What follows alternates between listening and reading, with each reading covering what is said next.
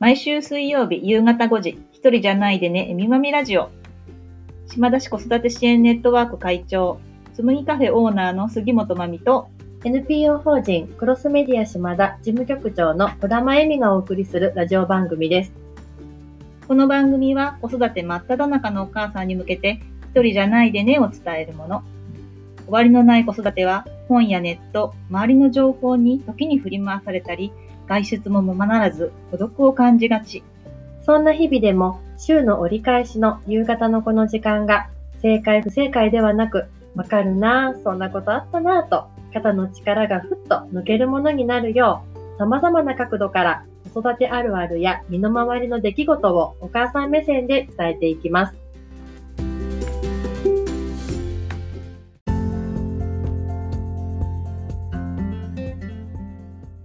9月2日夕方5時になりました。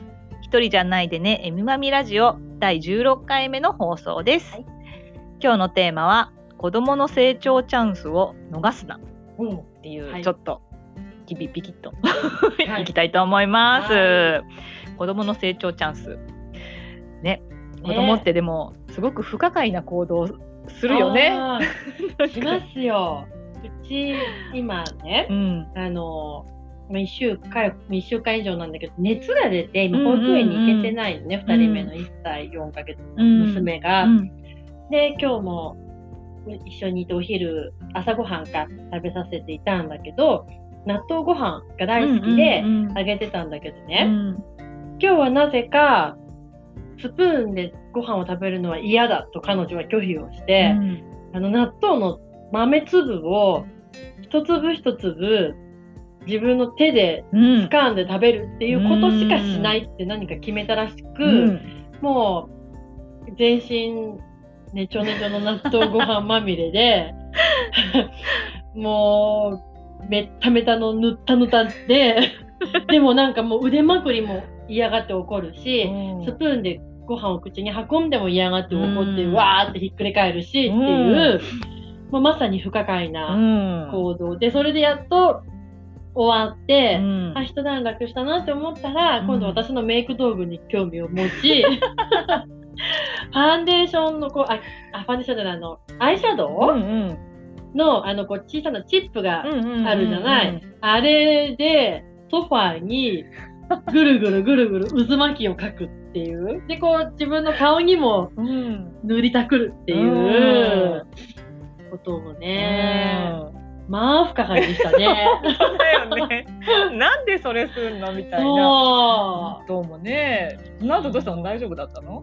納豆まみれのう。もう大変。もう、娘は。取ってもさ、なんかもう納豆ご飯だから、うんうんなんかもう、なんていうの、海苔みたいな、なんか全身白カビみたいなのがついてて、もうさ、ねえお母さん泣かせね。本当に。もうがっかりイライラってねいうそうそうねことはやったばかりです。あそうなんですよ。ねでもそれにそれもそうだけど本当になんかなんでそんなことするのとかね。そう。まあ、特にでもなんだろう母親から見ると男の子の行動って本当にわけはわかんない。わかんなかったなんでそれするの？ななんか意味あるの？もちろん意味あるんでしょうけど、うんなんかそういうね分かんなかったよね宇宙人だと思って育てろってよく言うけど、うん本当に。何何でそんなことするのかなって私もよく思って今でも思うけど、確かに、子供小さいうち、うん。9割、1日の9割がうん、不可解な行動だよね。ね。ね本当に本当え。に、うん。でもねこの間ね、うん。あの皆さんいご存知のチコちゃんのね、うんうん。番組を見てた時に、うん。あのね、もしかしたら聞いたことを見た見た方もいると思うんだけどね、あの子供って、うん。あの道路の縁石ってよくの乗って歩くよねみたいな、へあの理由は何？みたいなことをチコちゃんが言って。いて、うんうんでそのなんだろうその理由をねそこで、あの話してたんだけど、うん。そのそのなんだろうこう縁石って普通の平坦な道を歩いてるのは全然こうなんだろう普通すぎる、うん。でもちょっと高くなった、うん。あの縁石の上をうん。乗ることで、なんだろうこう限界に挑戦するっていうかなんかなんだろう。それって、そこに乗ったら、うん。普段のところよりちょっと上のうん。た体験をすることで自分の限界がどこかみたいな のを体験できるおのなんか限界に挑戦して己の能力を高めるみたいなそういうのがあるんですよって。そのたそれを体験するためにその縁石に乗るみたいな。え無意識に無意識に。やってんだ。そうそう。挑か戦してんだ。そうそう。なんかそのね自分大人だったらね、うん。これ自分のレベルが分かってて、うん。これ以上このこれをやると自分のレベルアップになるとか、うん。なんかこう何か知識得られるっていう風にちょっと結構能,、能力的に考えちゃうんだけど、うん。子供は無意識に自分の能力を高めるための挑戦をしているっていうようなことを言っていてでそのその挑戦も、うん。なんだろうもうそれこそ命に関わるようなことだとできないけど、うん。不安なことだとできないけど、うん。でもちょっと上の普段とは違うちょっと上だちょっとだけ上の体験をするそのフロー体それをフロー体験っていうらしいんだけど、うん。うん。そのフロー体験をいっぱい繰り返すことでうん。成長していくっていう,、いうような話をチコちゃんが言ってたの。へ そうか、そうやって考えるとさ、今日の娘のね、納豆一粒事件ってさ、うん手づかみだったうんね、今までこう。でうも、んうん小さいものうんをうん掴むっていうことに挑戦したのかもしれない。そうね。もしかしたらその糸を引いてるのは何だろうと思って触ったとかね、ねちょねちょするっていううん体験ってなったら、その子供の不可解だと大人は思っているその行動うん。がうん。実は成長するチャンスだったみたいな とこあろにつながあ。ってくるのかなっていうのをね感じたんです。そうするとあれだね、もうイラってしちゃうけど、うん成長してるんだって思うと全然見方変わりますね。ねえそうなるほど。私さ、遠石登るのってさ、うんやったよね。やったやっ私たたちも。時々酔っ払ってやるよね。やるやるやるやる。あの、横断歩道とかあの、うん家帰るまで、白線しか乗ってっちゃいけないとか、やったしね。私あの、小学校がうん。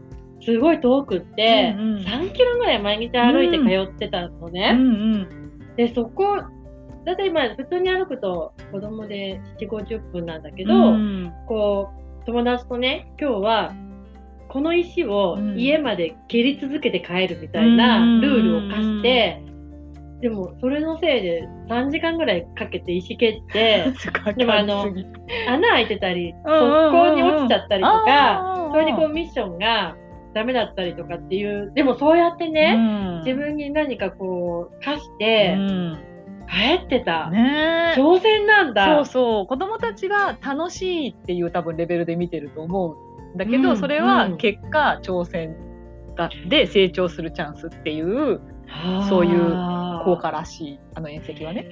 無意識にやる子供ってすごいね。そう考えると。って。考えるとなんかこうなんでそんなことするのって大人は多分思っちゃうけど、ん。子供たちにとってはすごくそれはちゃんと意味があって、でその、うん。なんだろうな。やっぱその成長する一つの過程ではあり、うん逆にそれを止めちゃいけないのかなっていうような感じはするよね。ほどね。止めちゃうんだよね。止めちゃうよね。だってめんどくさいじゃん。めんどくさい。席登るのも。めんどくさい。まあ、年石はまあと特に道路のところでもあるから、うんうん車にね、うのことも心配しながら手をつなぎながらっていうところもうんあるから、うんまあ、お母さんたちのね親のねそういうなんか面も大事だとは思うんだけど、うんでもそのねえみちゃんがさっき言った石を転がして帰ったとか、うん白線で帰るとか、なんか私たちもふと思い返せば、うん。子供のだった時代があって、うん。でそういう子供の気持ちってうん。ちょっと考えると分かったよねっていう。確かに。なんかね。大人だから身についてしまった、うん。これは危ないとか、うん。これはやっちゃいけないとか、なんでそんなことするの？じゃない、その前に自分もやってたであろう、うん。子供時代の楽しかったこととか挑戦とか、うんわけわかんないルールうんみたいなところの物差しでうん見てあげないといけね。ないんだね。ねなるほどね。そうが結構不可解だけど、うんちゃんと意味があるっていう。そうか、意味あってやってるんだ。納豆ぐちゃぐちゃも大変だけど、うんうんでもねきっとね娘はちょっと成長したっていそうっか。納豆ってこういうものみたいな。そっか。朝よりも今の方がきっと彼女は成長しているんだそうそうそうね。ね。そう、そういうふうに思うと、結果なんかこうイライラ防止にねつながったりとか、まあ、子育てを楽しめるっていうところにもつながるのかなっていうふうに、なんだっけな名前がついてるんだよね。ね。なそのうん。成長の。あそのフロー体験ね、フロー体験。そうそうそうそう。フロー体験ね。フロー体験を繰り返すことで。そそう。そうそうう。でなんか簡単すぎる挑戦は退屈だけどうん。でかといって難しすぎる挑戦は不安になる。っていうところでここのできるかできないかのバランスをギリそこ限界ギリギリのところで挑戦するっていうのがいいみたいな。へえなるほどね。大人もでもそうだよねきっとね。確かに。いきなり無理難題をやるよりは、うんちょっとだけ手が届くところからうん始まる。うんまあ私たちは多分いきなりあの上の方に行っちゃうと思うんだあー行きけどがち、行きがち。そこもね子供からちょっと学ばなきゃいけないところだけどでもそういなうそういうそもそも本質があるってことだよね、うんうんきっとね大。人もいくときに小さな一歩ってすごい遠くの夢よりもうんうんうんうん小さな一歩をいかに踏み出すかっていうのってすごい大事で、うんうん。大人は多分それを考えながうらん。やっちゃうけど、子供は無意識にできてるっていうことは、そういう子供の好奇心とか、ねわけわかんないけど楽しそうにやってることっていうところから、大人も学ぶことがたくさんあるっていうことうん。だねまあ親がね余裕を持ってそこをそれに尽きるね。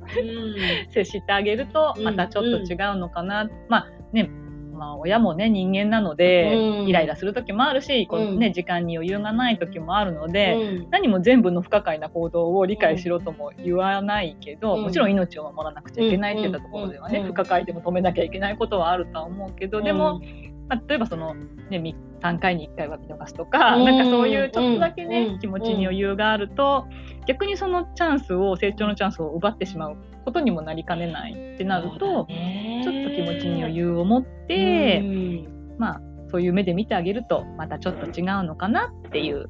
そうだですね。ねあれもダメ、これもダメじゃね。うん。息苦しくなっちゃうもんね。大人だってそうだからね。そうだね。はい。そんな感じで、勉強になりました。はい私も勉強になりました プロ 体験、ね。プロ体験うん。大人も子供も一緒だよっていうのも含めてねね。はいそれは今日は子供の成長チャンスを逃すなというテーマでお話ししました。はい。